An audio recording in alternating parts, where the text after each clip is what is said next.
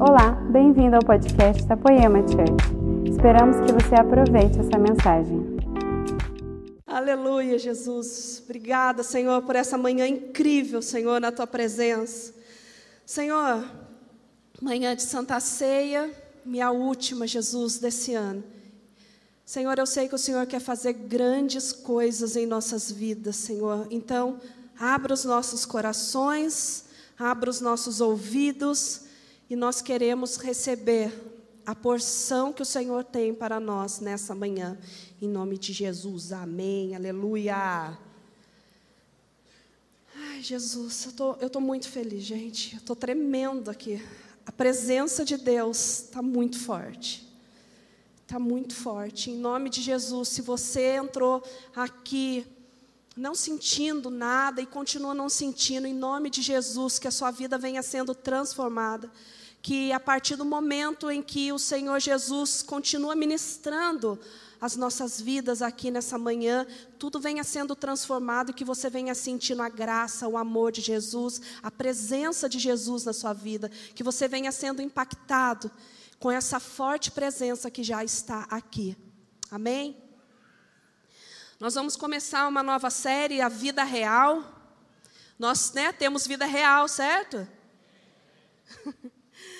e o nome dessa mensagem, que não é minha, tá? De novo, ela não é minha, é do Leandro. E eu vou compartilhar o que o Senhor ministrou no coração do Leandro, mas eu fiquei muito feliz. Ele, ele até falou: e aí, o que, você achou da palavra? Eu falei, essa eu gostei. A outra, porque, gente, eu tenho muita dificuldade de ministrar uma palavra que não é minha. Então, a outra que eu, que eu ministrei no lugar do Leandro, eu falei, Deus, me ajuda, porque é a revelação que o Senhor deu para o Leandro. Só que essa aqui foi a que o Senhor deu para o Leandro, só que o Senhor já tem falado isso na minha vida desde o ano passado e eu tenho compartilhado sobre esse assunto já tem um ano. Então, eu falei, ai, tá uma delícia ministrar, e se ele quiser, eu ministro à tarde, eu ministro à noite, mas, né, vamos ver o que, que o Senhor diz a respeito disso. Então, o nome dessa mensagem é Compare-se. Compare-se. Gente, comparação é algo inevitável na nossa vida, é ou não é? Ah, não, não me comparo com ninguém. Ah, mentiroso. Comparação é algo inevitável. Todos nós fazemos essa comparação.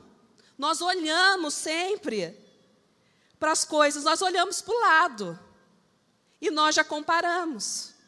A gente olha para o lado e a gente chega com um tênis top.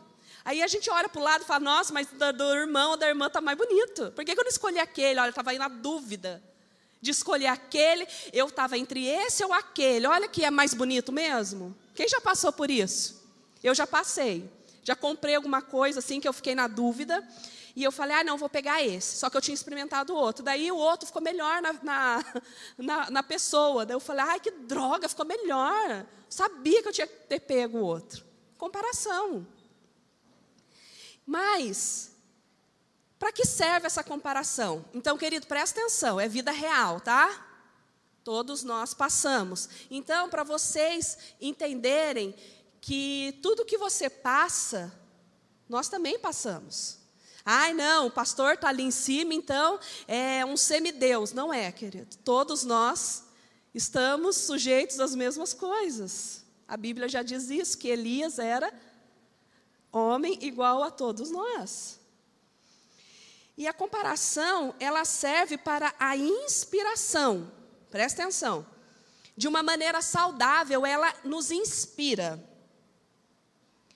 Então, se nós olharmos para uma pessoa de uma maneira saudável, nós vamos nos inspirar e aquilo que já está dentro de nós, sem roubar a nossa essência, aquilo que já tem dentro de nós vai ser cada vez mais aperfeiçoado. Mas isso se torna uma doença quando olhamos para alguém e comparamos conosco e podemos ter também dois sentimentos, porque tem uma inspiração, que é uma comparação saudável, mas tem a comparação doentia que essa comparação doentia é, acontece duas, pode acontecer duas coisas dentro de nós. Ou nós nos sentirmos inferiores àquela pessoa comparada, ou sentirmos superior. Então nós temos que tomar cuidado com essas coisas. Como, como você vai olhar para uma pessoa, como você vai olhar e, e se comparar com uma inspiração saudável ou com uma comparação que vai destruir a sua vida, vai destruir tudo aquilo que já está dentro de você, destruir até mesmo a essência do que o Senhor Jesus colocou dentro de você. Então, em nome de Jesus, se você olha para dentro de você e não enxerga nada de bom, o Senhor Jesus vai mudar essa ótica nesta manhã. Porque cada um aqui é importante, cada um aqui tem algo específico dentro de si. Então, em nome de Jesus, que vocês comecem a olhar e se valorizar. Se valorizar com aquilo que o Senhor deu. O Senhor deu um presente para cada um de nós. Ai, mas eu não sei fazer nada. Às vezes você não está acessando aquilo que o Senhor já te deu. Então, você tem que prestar atenção nisso. E um exemplo de comparações na Bíblia, nós temos milhares de exemplos de comparações, de pessoas que se compararam. E um deles aqui, os discípulos. Foi aonde eu falei do versículo das crianças. O versículo do, do, do, de Mateus 18, 1, vem falando: Naquele momento, os discípulos chegaram a Jesus, a Jesus e perguntaram: Quem é o maior no reino dos céus? Imagina que a gente está aqui, todo mundo sentado, num culto, adorando a Jesus, todo mundo com o coração quebrantado, chorando, com aquela presença maravilhosa de Jesus. Aí Jesus ele entra e um levanta e fala: Ô Jesus, quem vai ser o maior no reino do céu? Quero saber. Quero saber quem o Senhor vai escolher. Existe uma comparação que eles estavam fazendo entre eles, os próprios discípulos, uma discussão de quem era maior, só que Jesus, ele sabia o que se passava no coração de cada discípulo. O Senhor Jesus, ele sabe. Ele, ele queria saber. Eles queriam saber quem para se sentir ou inferior ou superior. Quem era o maior? Ah, o maior é você, o menor é aqui, é o terceiro e quarto, e daí eles iam lá avaliar quem era superior, quem era inferior. Então, os discípulos também passaram por coisas que nós passamos. Vira aí para o seu vizinho e fala: os discípulos passaram por coisas que nós passamos.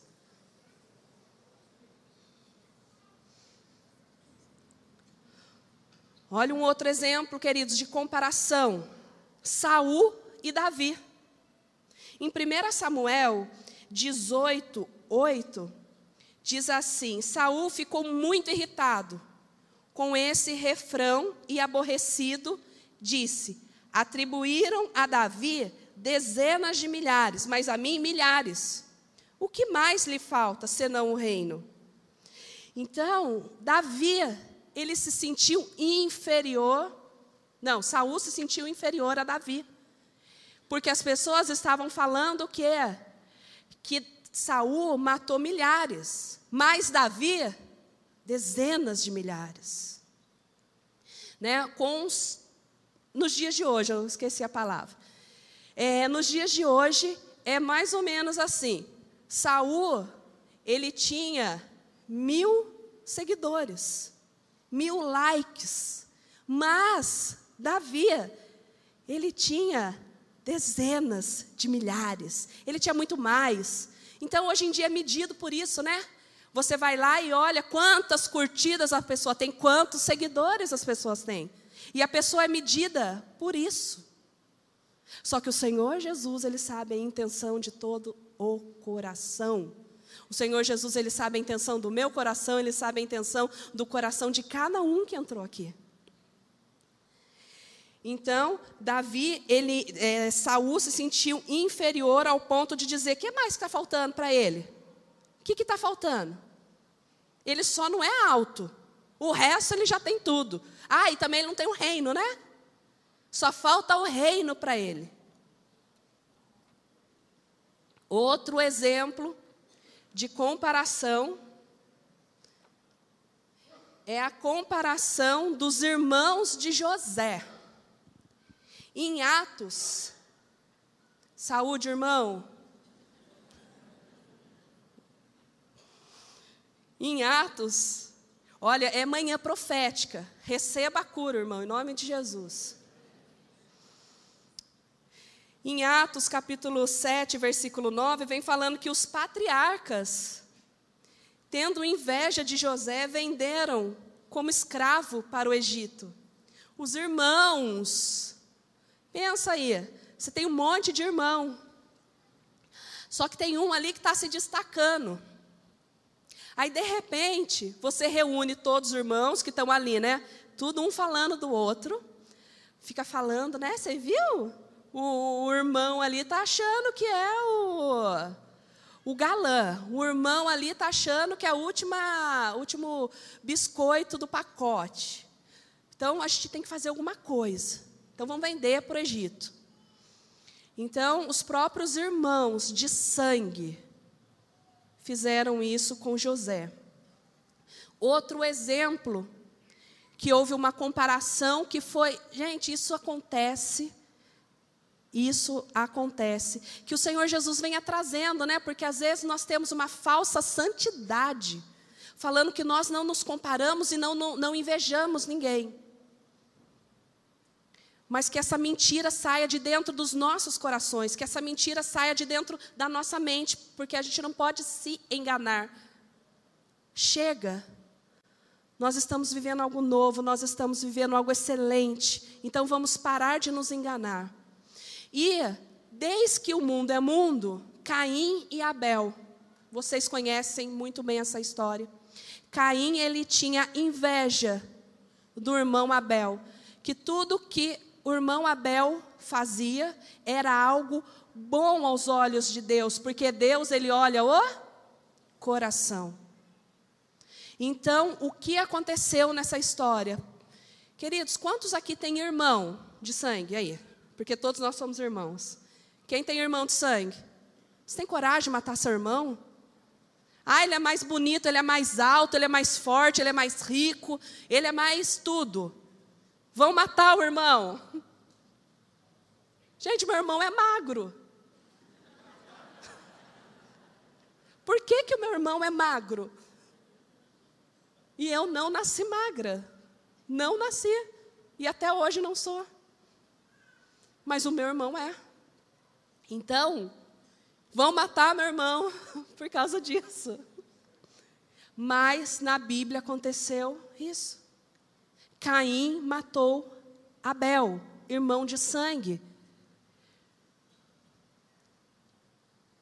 Vocês estão se identificando aí? Vocês estão conseguindo entender que isso acontece comigo, acontece com vocês, aconteceu há muito tempo? Há muito tempo atrás. Aconteceu há muito tempo atrás. Então, em nome de Jesus, nós vamos mudar a nossa mentalidade. Queridos, não é errado se comparar, tá bom? Vocês vão entender até o final da mensagem, mas de uma maneira certa, de uma maneira correta. Ó, tudo por uma comparação não saudável. Quando existe isso, uma comparação não saudável, Olha o que acontece dentro de nós. Consome a nossa vida. Nós não conseguimos viver. Não tem razão para a vida porque nós ficamos com aquilo na cabeça. Como ser igual? Como fazer igual? Como ter a vida igual? E aquilo lá vem consumindo a nossa alma, virando uma doença, uma mania de perseguição, algo horrível dentro de nós. Então isso nos consome, nos tira a identidade. Querido, você sabe quem você é? Você é você, você não é o irmão do lado. Você é único. Impressão digital, existe uma só. E você existe um só. Não existe outra pessoa igual ao que o Senhor colocou. Todos nós temos uma porção de Cristo em nós, uma porção exclusiva, igual à nossa, a nossa, nosso polegar nosso, como é que chama? Digital. Nós temos que entender isso, que o Senhor colocou algo em nós. Nós somos importantes, nós somos exclusivos. Olha aí para o irmão e fala, você é exclusivo. Mas eu sou exclusivo também. Ih, diminuiu. Vai, irmão, acorda aí. Eu sou exclusivo também. Não preciso te invejar. Ai, ah, vocês não invejam ninguém, né? Ah, meu Deus, ô oh Jesus, olha só, Enoque, quantos Enoque tem aqui? Não, espera o Natal, Jesus, não leva ninguém não, calma aí. Tudo santo. Fala aí para o irmão, não vou invejar ninguém, porque eu tenho a minha identidade. Aleluia. Tira a nossa essência, nos faz perder tempo com o que não é nosso. Ai, eu preciso. Ai, fulano de tal teve uma ideia, daí você fica lá. Que ideia que eu posso ter em cima da ideia do irmão e ganhar mais dinheiro e ser melhor e ter isso e ter uma mensagem mais poderosa? Você está perdendo tempo. Querido, sempre falei: olha para o espelho. Quando você olha para o espelho, você enxerga o vizinho? Não, você enxerga você. É isso que Jesus ele quer fazer nessa manhã. Você pode se inspirar em pessoas para aperfeiçoar a essência que o Senhor já colocou dentro de você. Nós não podemos copiar, ai, vamos copiar. Ctrl C, Ctrl V, Ctrl C, Ctrl V só de Jesus. Ctrl C, Ctrl V, colar e copiar é só Jesus. Jesus tem que ser estampado em cada um de nós aqui. Mais pessoas vêm nos inspirando como ser cada vez melhor aquilo que o Senhor já colocou dentro de nós. Amém? Vocês estão felizes ainda? Comparação inspiradora. Para que ter uma comparação inspiradora? A comparação inspiradora, ela, ela serve para vivermos o melhor, a melhor versão de mim. Bate aí e fala, melhor versão de mim. Vocês estão dormindo demais. Melhor versão de mim. Por isso que eu vou me comparar. A melhor versão de mim sempre será aquela versão que esteja ligada, entrelaçada aos propósitos de Jesus. Se você quer a melhor versão, eu estou procurando ser cada vez melhor. Se você arrancou Jesus da jogada, meu, esquece. Você está na pior versão. Porque a nossa vida sem Cristo não tem como. Não tem como ser boa. Então, a melhor versão de mim, Érica, é aquela versão que eu vou estar totalmente ligada a Cristo. E para, e para que viver a melhor versão que Ele espera de mim? Como viver a melhor versão que Ele está esperando de mim? Para viver isso, é ouvindo a voz dele a respeito de você. Quando nós falamos, vocês já cansaram de ouvir aqui a palavra doxa. Todos conhecem a palavra doxa? Quem não conhece a palavra doxa é a palavra glória. Quando nós cantamos aquela canção, mostra-nos tua glória, nós estamos pedindo, você viu como, ó, melhor versão de mim. Já cantei duas músicas aqui, sem a ajuda de vocês. Tô bem, Lucas? Então tá, nem precisa subir, tá? Depois. Mostra-nos tua glória. Todo mundo pede isso, todo mundo canta, chora, sai, lágrima, ranho e tudo. Mostra-nos tua glória. Aí o Senhor Jesus mostra a opinião dele, porque essa palavra glória é doxa, e doxa é opinião do céu a respeito do irmão, sei lá, cutucar o irmão, não, a, a opinião dele é a respeito de você.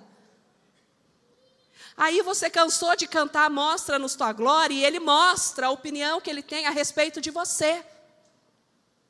para isso que você vai ter, a, é dessa maneira que você vai conseguir ter a sua melhor versão do que Ele está esperando de mim e de você. Ouvindo a Ele, não olhando para a grama do vizinho. Ai, Deus, mostra a tua glória, mas que seja mais glória que a grama do vizinho. Sempre está lá, cuidando da vida dos outros. Cada um tem uma vida, certo? Oi, é difícil para você cuidar da sua. Tem uma história que é assim. A Maria está lá, olhando na vidraça. E ela olha lá. João, olha só. A casa lá da, da, da Cidinha, suja, toda encardida. Daí no outro dia, a Maria levanta e vai lá e fala: João, olha lá, tá vendo? Olha aqui ó, pela vidraça, ó. Olha a casa da Cidinha, encardida, toda suja, que horror, que nojo. Aí no outro dia a mesma coisa, e vai se repetindo. Aí um dia ela levanta e olha assim e fala: João, vem aqui para você ver. A Cidinha limpou a casa. Tá tudo limpo, olha só, estou enxergando bem, não tem nada escuro, não tem nada sujo. Aí João fala assim: Maria, eu limpei a vidraça. Foi isso que aconteceu. Então, ao invés de nós ficarmos tomando conta da vida dos outros, nós temos que limpar a nossa vidraça. Nós temos que dar uma polida no nosso espelho, porque às vezes está embaçado, né? Está embaçado lá e você fica comparando, olhando para a grama do vizinho. É tudo que você quer a grama do vizinho. Porque a grama do vizinho é mais verde, né? Afinal, a grama do vizinho sempre é mais verde. Perdemos tempo com isso e não ouvimos o que ele tem a respeito da nossa vida. Daí a nossa vida passa. A nossa vida passa. Aí as crianças sobem aqui e elas ouviram uma palavra que elas vão ser usadas poderosamente. Só que daí elas começam também a se comparar. Que a criança que estava do lado dela já é usada poderosamente e ela não. O que ela tem que fazer? Ela só tem que crescer tendo intimidade com o Senhor. Ela só tem que crescer ouvindo a voz de Deus. E quem vai fazer isso são vocês, pais. Eles vão ver o que vocês fazem. Eu só falo o que eu vejo o pai falar. Eu só faço o que eu vejo o pai fazer. E isso é dentro da nossa casa. Nós temos que prestar atenção nisso. Porque se nós estamos olhando pessoas para nos inspirar, pessoas que nós vamos comparar, nós não podemos esquecer que dentro da nossa casa existem pessoas que olham para nós para que a gente venha sendo inspiração também. Que tipo de inspiração você é dentro da sua casa? Compare-se. A comparação, querido, serve como um termômetro. Uma comparação em nós mesmos é um termômetro. Para saber se a cada dia eu estou mais perto de quem eu devo ser ilógico, muito, mas muito mais longe da vida medíocre que um dia eu já vivi. Então, é impossível, alguma coisa está acontecendo de errado com você e comigo, se eu olhar para a minha vida e ver que a minha vida não mudou. Que eu ver, de eu ver que o ano passado a minha vida estava melhor. E o ano retrasado, muito melhor ainda. Alguma coisa nós temos que ver. Desde o início, o Senhor tem falado sobre isso, desde o início desse culto, na hora do louvor, na hora da ministração, ela começou falando sobre sermos gratos. Será que nós não temos nada de, de, de agradecer ao Senhor dessa semana? Será que não tem nada melhor que nós podemos olhar e falar: puxa vida, olha só, eu fazia isso e hoje eu não faço mais. Eu era assim e hoje eu não sou mais. E isso é um termômetro dentro de nós para sabermos como nós estamos melhorando com Cristo. e largando cada vez mais aquela vida medíocre que um dia nós já tivemos. Ai, mas eu nasci em berço evangélico. Que eu não sei qual é a loja que vende o berço evangélico. Tem uma loja que vende o berço evangélico que muitos nasceram, mas eu não nasci e tem muitos aqui que não nasceram em berço evangélico. E nós sabemos muito bem da onde o Senhor nos tirou. Nós sabemos muito bem o que nós fazíamos há um tempo atrás. Nós sabíamos muito bem como nós nos comportávamos há um ano atrás. O Senhor Jesus, Ele sabe muito bem como é o nosso coração e nós também sabemos. Então nós podemos nos comparar e ver que nós deixamos cada vez mais para trás as coisas medíocres que nós vivíamos e cada vez nos aproximando muito mais de Cristo Jesus, ouvindo toda a opinião dele. Mas nós temos que tomar cuidado com essa, com essa comparação que nós fazemos de nós mesmos. Quando nós fazemos essa comparação de nós mesmos, nós podemos também ter dois sentimentos a respeito de nós. Ou nós temos orgulho de nós, mas um orgulho diferente, um orgulho arrogante. Ou nós te, sentimos menosprezados por nós mesmos. Daí nós somos os coitadinhos. Nós somos aqueles que, ai, nós somos o, o, o cocô do cavalo do bandido.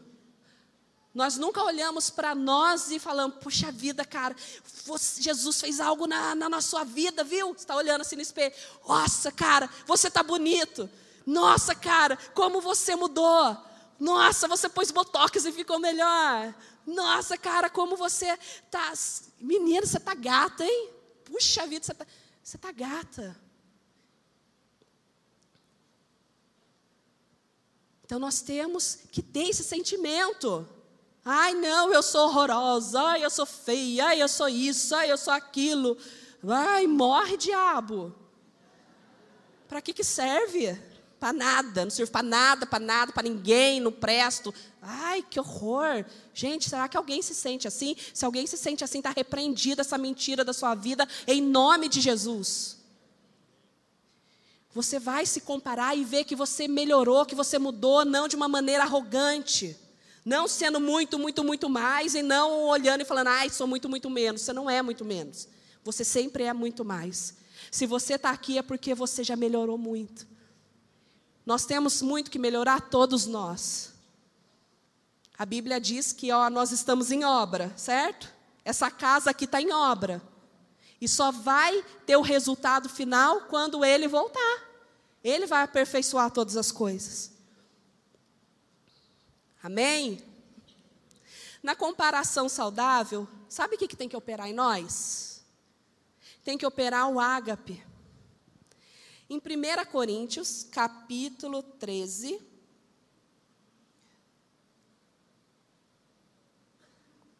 Vocês estão aí folheando a Bíblia ou me acompanhando, né, gente?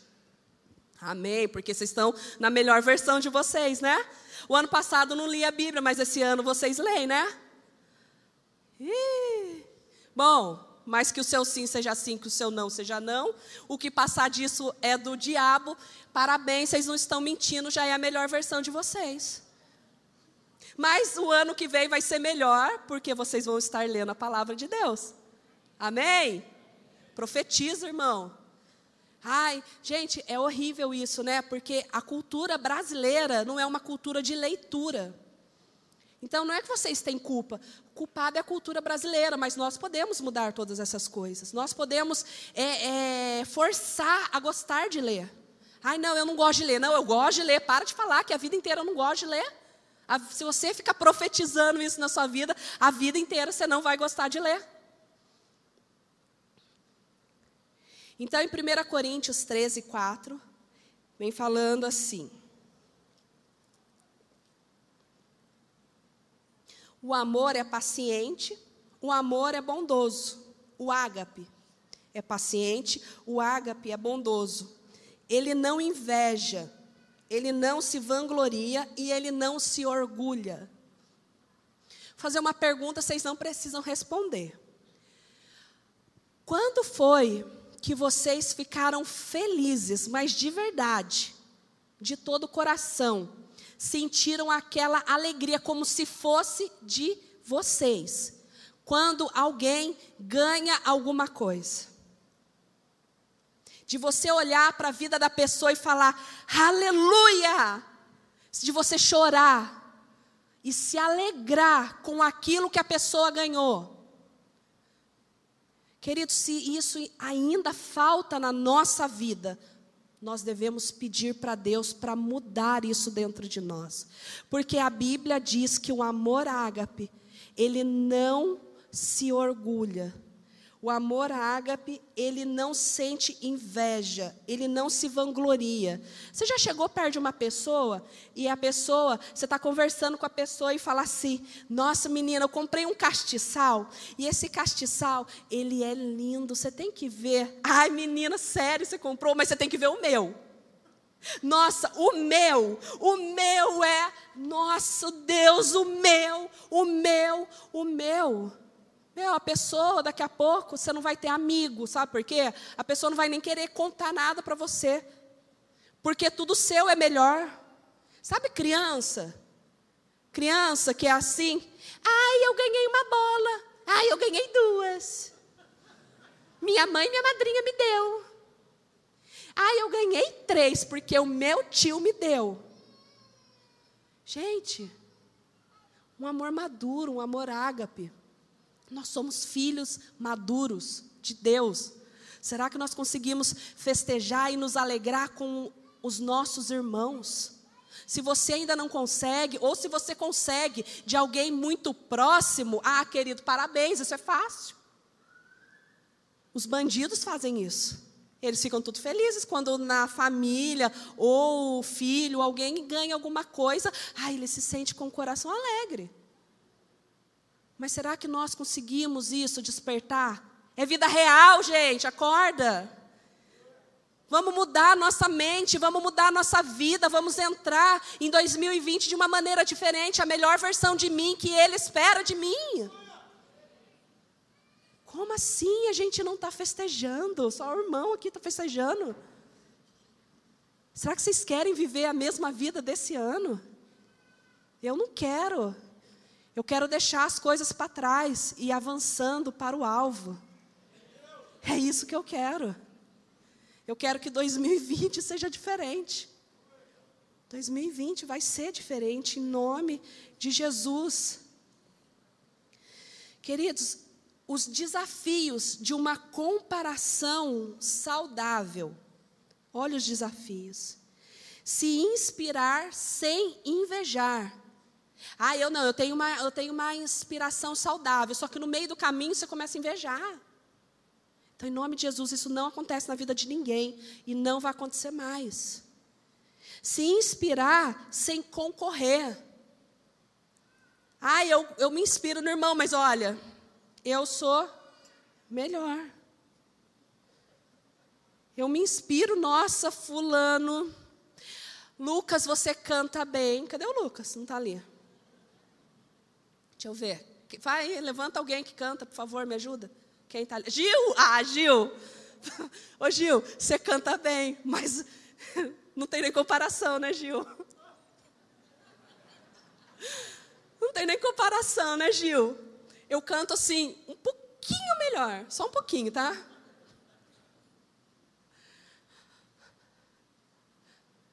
Tem um ali que toca violão com a mão esquerda, acho que de cabeça para baixo, não é?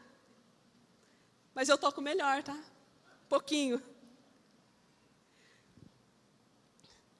Sem concorrer, né? Mas é muito saudável, mas eu ainda sou um pouquinho melhor. Se inspirar, gente, isso é sério. Sem idolatrar pessoas. Meu, eu me inspiro em Fulano. Então eu tenho que usar roupa, eu tenho que olhar no Instagram para ver que roupa que o Fulano colocou hoje.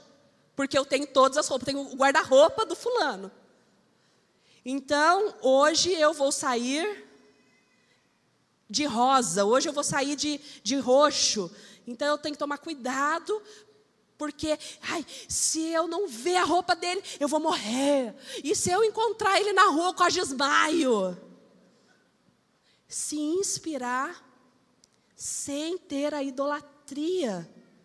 Porque a Bíblia diz que Deus ele não divide a glória dele com ninguém. Jamais. Se inspirar sem desprezar pessoas. Ah, eu me inspiro em fulano, mas você poderia ser melhor, né? Você poderia ser um pouquinho melhor. Meu, nada tá bom. Então, quando que essa essa comparação vai ser benéfica? Nós temos que tomar esses cuidados. É, eu já passei por isso, por por comparação. É, quando eu me converti, ou quando Jesus me catou pelo nariz com anzol, é, eu me comparava e pessoas também me comparavam. Eu cheguei a ouvir assim de um pastor: Quantos quanto tempo você tem na presença de Deus? Eu, eu falei assim: Eu tenho dez meses, mais ou menos isso. Era bem, era recente. Mas ele falava assim: Você jejua? Eu falei: Jejuo. Você vai no monte? Eu falei: Vou no monte. Eu oro de madrugada. Eu faço isso, eu faço aquilo. Ai, filha, por que você não está voando? Você já era para estar tá voando, vendo luz, vendo anjo pendurado no lustre. Ah, eu fiquei muito mal com aquilo, porque quando eu fui para uma igreja, eu não tinha, meu, eu não tinha orientação nenhuma, para você ver, ó, o que, que falavam para mim, falavam isso que você tinha que ter algum dom, manifestar alguma coisa, tinha que ser visível para outras pessoas. E se esquecendo com o quartinho, se esquecendo que você tem que ter o seu quartinho. O Mark, ele fala uma coisa que é verdade. Ele fala assim, que Deus ele não tem pressa na obra, como muitas igrejas falam. Sabe por que está acontecendo isso na sua vida? Porque Deus tem pressa na obra. Queridos, Deus não tem pressa na obra, Deus tem pressa em relacionamento. O Senhor, Ele tem pressa no relacionamento com cada um aqui. Desde que Ele formou o mundo e criou Adão e Eva, Ele tem relacionamento, é algo que Deus gosta. Então, Ele tem pressa no relacionamento conosco. Então, eu me senti muito mal com isso, eu tive uma crise de todos os pregadores, ainda mais que eu tinha um movimento da igreja pentecostal, não vou falar o nome, mas era lá para o sul, então eu me baseava muito naquilo. E eu pensava assim, que eu ia ser a segunda mulher que ia pregar naquele lugar, porque uma já tinha sido. Então eu queria ser a segunda mulher pregar nesse movimento evangélico. Lógico não aconteceu, né? Me frustrei. Me frustrei demais, porque aí chegou essa pessoa e jogou um balde de gelo em mim, não é nem de água fria. Porque eu não era boa o suficiente, era por isso que nada acontecia na minha vida, era por isso que o Senhor não tinha restaurado o meu casamento com o Leandro. Aí depois o Senhor restaurou meu casamento com o Leandro. Aleluia, ficamos felizes, né? Ah, ficamos como quem sonha. Só que daí aconteceu um outro problema. O Leandro, ele, a gente fazia as nossas reuniões, os nossos cultos em casa. Foi assim que a Poema começou, se você não sabe. Ela começou dentro da nossa sala, dentro da sala da nossa casa, quando o Senhor é, restaurou o meu casamento do Leandro. E aí, eu, quem eu era, a esposa do Leandro, que nem era pastor ainda na época, mas todo mundo chamava de pastor. Aí, um dia o Leandro, ele falava assim, gente, hoje eu fui convidado porque tinha cinco pessoas, depois tinha sete, e depois tinha uma multidão de dez na nossa sala. Aí, ele falou, olha, essa semana não vai ter culto em casa. Dava, dava gente, para a gente avisar todo mundo, e todo mundo estava junto, toda semana. Mas eu vou pregar em tal igreja, vamos, vamos. Aí todo mundo ia para a igreja ver o evangelista Leandro pregar. A gente fechava a nossa casa e ia lá. Só que chegou um tempo que começou, o Senhor começou a adicionar pessoas dentro da nossa casa. E não tinha mais como deixar. Imagina assim, gente, o Leandro vai pregar, deixa eu ver, em Pinda. A inauguração da igreja de Pinda. Domingo vai estar fechado, tá? Domingo é fecha a porta da igreja. Daí chega alguém que não conhece a igreja, fala: Nossa, por que a igreja está fechada? Então esse sentimento aconteceu dentro da nossa casa. E eu comecei, foi aí que eu comecei a pregar. Só que eu, meu Deus do céu, quando ele falou, esse domingo eu vou para tal igreja, mas você vai pregar, gente, eu chorei. Mas eu chorei tanto, chorei, chorei. Eu, minha perna tremia, tudo tremia. Eu falava, meu Deus do céu, não vou conseguir. E, e tinha dez pessoas. Eram dez pessoas. Eu quase morri, quase tive um treco. E aí começou, e aí foi assim que foi, o Senhor começou a me usar na pregação. Só que daí passou o tempo. E um dia, gente, daí a gente foi para o salão. Um dia eu cheguei no salão. E o Leandro foi pregar numa igreja. E eu me comparava com ele. Eu não tinha outra pessoa no meio evangélico para me comparar. Eu falava, Deus, eu não sou. Para que, que eu vou pregar? Eu não tenho revelação. Eu não sou usada que nem ele. Ele gira no manto. Ele não sei o quê. Ele faz isso. Ele faz aquilo. E as pessoas querem ver ele pregar. E eu tinha essa crise dentro de mim, eu chorava. Toda vez que eu ia pregar, gente, eu chorava tanto, que vocês não têm noção. Aí, daí depois alguém vinha e falava lá, nossa, Deus falou tanto comigo. Eu falava, ai, você nem sabe, né? O que, que eu passei para estar tá aqui. Aí, é, um dia eu estou lá no salão, já era a igreja, foi lá para o nosso salão de cabeleireiro, porque, para quem não sabe, nós éramos cabeleireiro. Aí, chegou lá um cara que já era da nossa igreja, e ele chegou com um amigo que nunca tinha ido. E ele perguntou: Oi, Érica, tudo bem? Tudo? Cadê o Leandro? Ah, o Leandro foi pregar em São José.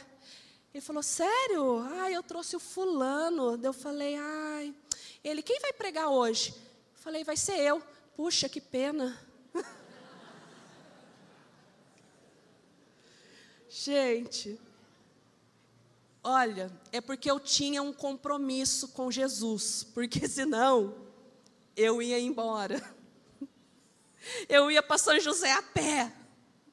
Mas eu não ia lá, mas eu sabia que o Senhor tinha algo e Jesus falou poderosamente com aquele cara. E eu lembro que eu preguei sobre Jonas. Eu sou muito difícil de lembrar das coisas, mas eu lembrei que eu preguei sobre Jonas, para não fugir do propósito, justamente aquilo que o Senhor ministrou no meu coração, não podia fugir do propósito. Por mais que a gente queira fugir, era, Jesus pegava lá e. Então eu tive também, e tenho ainda. E eu falo, Jesus, por favor, eu preciso melhorar nisso, eu preciso mudar. Muda minha ótica, muda minha visão. Eu não quero olhar e, e, me comparar de uma maneira horrível, mas eu quero inspiração para eu ser melhor. Ai, você foi convidada para pregar em tal lugar. Eu pregar lá de jeito nenhum. Olha só quem que vai. Daí já olha no cartaz, né? Primeira coisa, gente, é automático que eu faço, eu olho no cartaz. Eu falo, Deus me livre, misericórdia, eu não posso pregar. Como é que eu vou pregar com fulano, ciclano? Não posso. Ai de mim, coitado de mim, gente, eu não sou ninguém, não sou nada. Eu falo, Deus está repreendido esse sentimento na minha vida. O Senhor chamou é porque tem alguma coisa. Ai, calor, gente. Nós devemos ser imitadores de Cristo. Nós devemos ser a cópia de Cristo. Será que nós podemos Paulo, ele falou, o apóstolo Paulo, quando eu comecei a ler a Bíblia, gente, os primeiros capítulos da, de, de, Paulo falando, eu falava, nossa, como ele é arrogante. Apóstolo Paulo meio arrogante. Mas depois eu fui lendo o final, gente, que homem maravilhoso. Um homem para inspiração mesmo. E Paulo, ele fala o seguinte: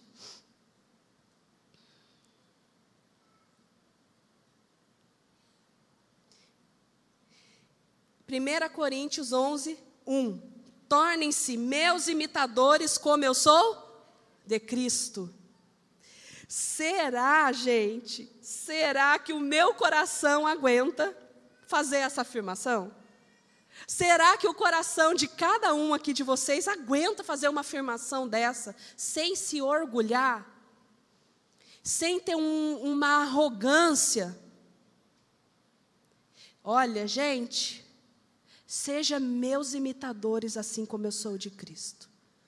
Será que você pode falar isso com o coração limpo, o coração no lugar, o coração centrado aonde Jesus quer? E será que você pode fazer isso dentro, gente, uma, nosso maior ministério é dentro da nossa casa. Será que quando você tem coragem de mencionar isso para sua esposa, você tem coragem, esposa, de mencionar isso para o seu marido?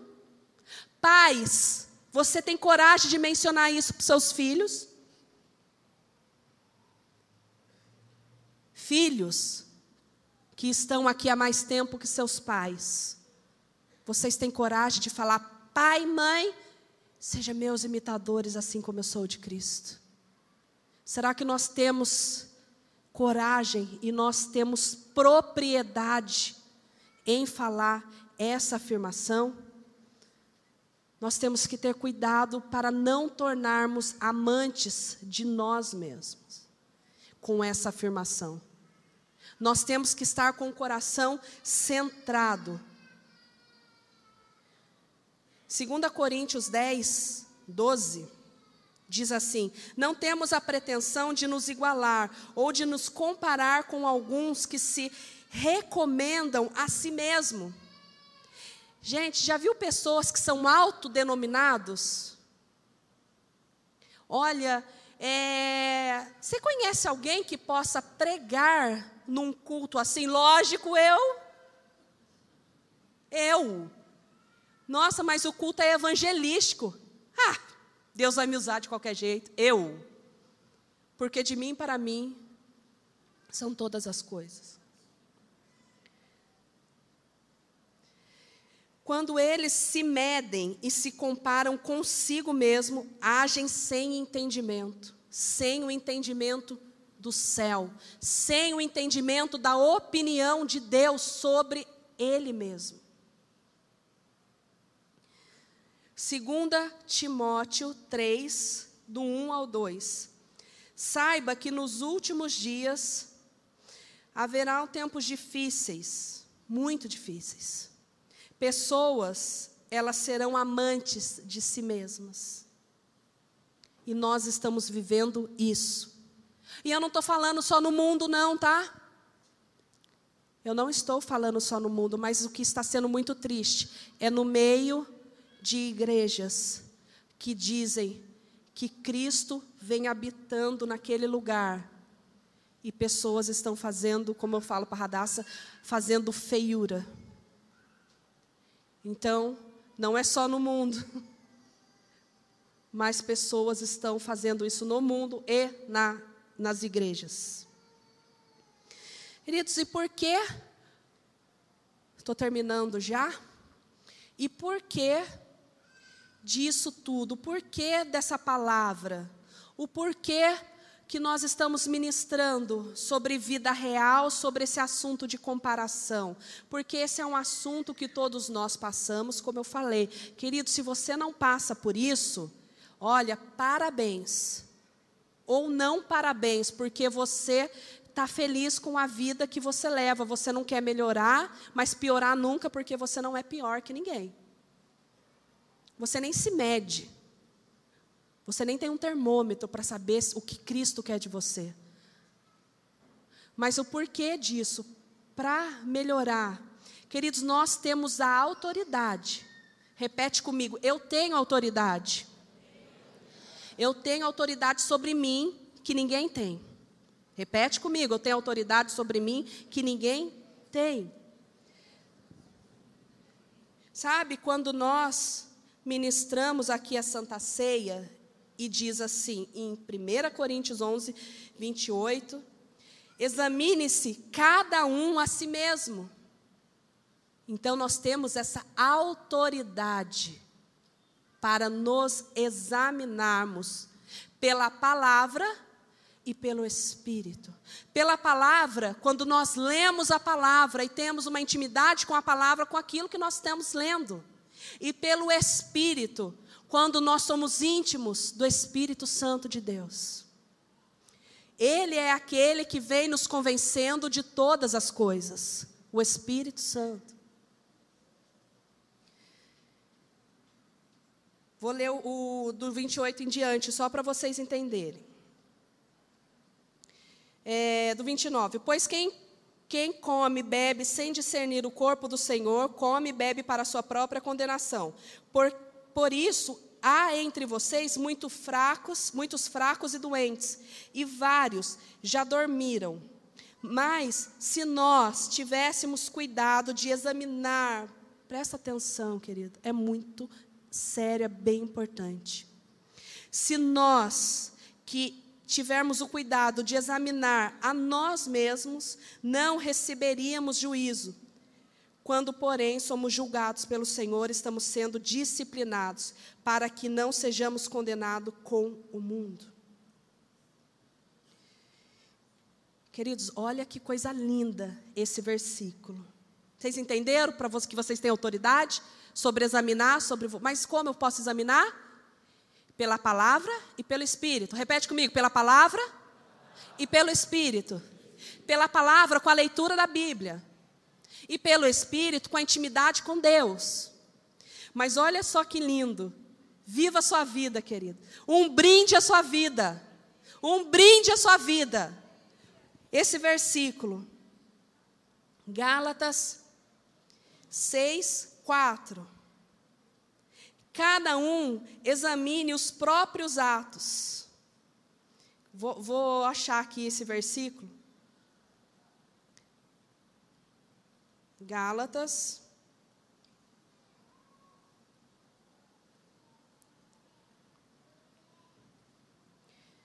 seis, quatro.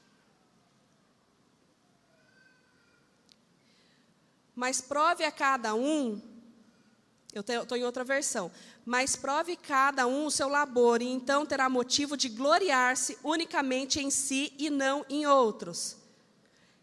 Querendo dizer o seguinte: cada um examine seus próprios atos, e então poderá orgulhar-se de si mesmo sem se comparar com ninguém.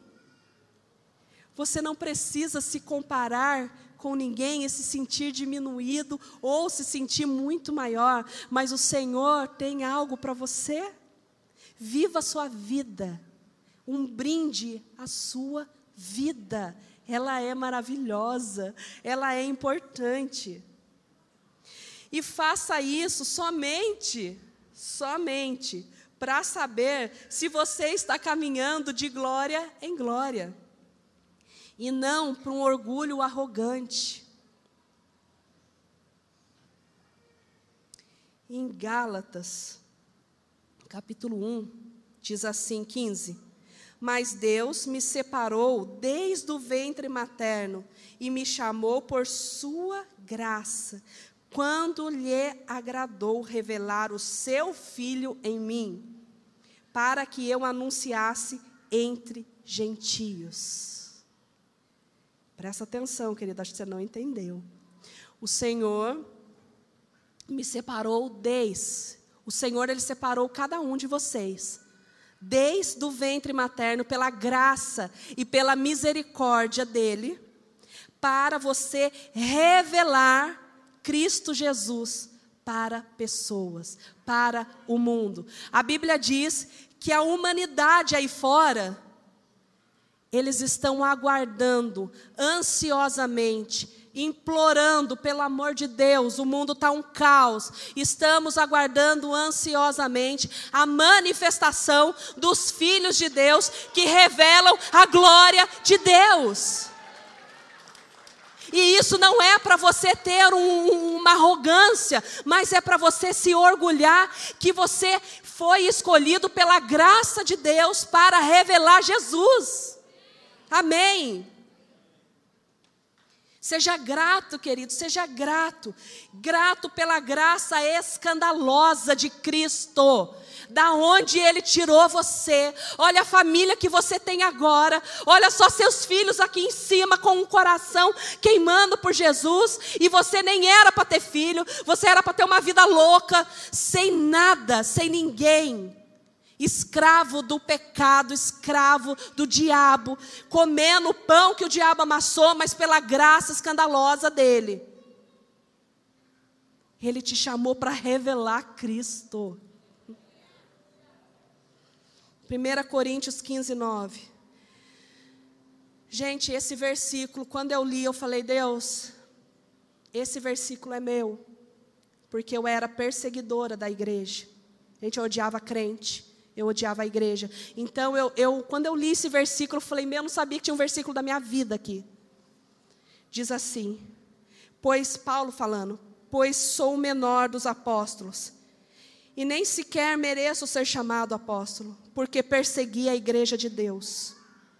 Mas pela graça de Deus, sou o que sou, e a sua graça para comigo não foi inútil.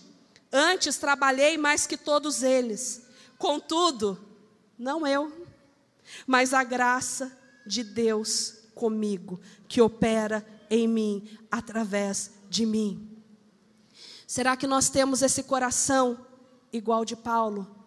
Falando isso, pela graça de Deus, eu sou o que sou. Por isso que eu falei, gente, vocês estão felizes, mesmo sendo eu pregar? E se vocês não tiverem, sinto muito, mas sou eu. E eu não sou arrogante de falar isso, mas eu sei que eu fui alguém que foi escolhida essa manhã para ministrar essa palavra. E eu sei que o Senhor Jesus ele quer fazer algo nessa manhã. O Senhor Jesus, ele enquanto eu estava ali adorando a Senhor, eu fiquei pensando, gente, é a última santa ceia desse ano. Eu não sei se vocês entraram aqui e prestaram atenção que é a última santa ceia desse ano. E muitos podem pensar assim: minha vida tem que mudar o ano que vem. Eu não aguento mais arrastar e empurrar com a barriga. Eu não aguento. Então, em nome de Jesus, que você preste atenção. O Tomás fez um ofertório poderoso. Queridos, Senhor é Jesus, Ele quer mudar a vida financeira de pessoas aqui, amém? E eu estou falando uma palavra profética. Eu estou liberando palavra profética nessa manhã. O Senhor Jesus, Ele vai mudar a vida de pessoas financeiras. Só que tem uma coisa, o Tomás ele ministrou algo.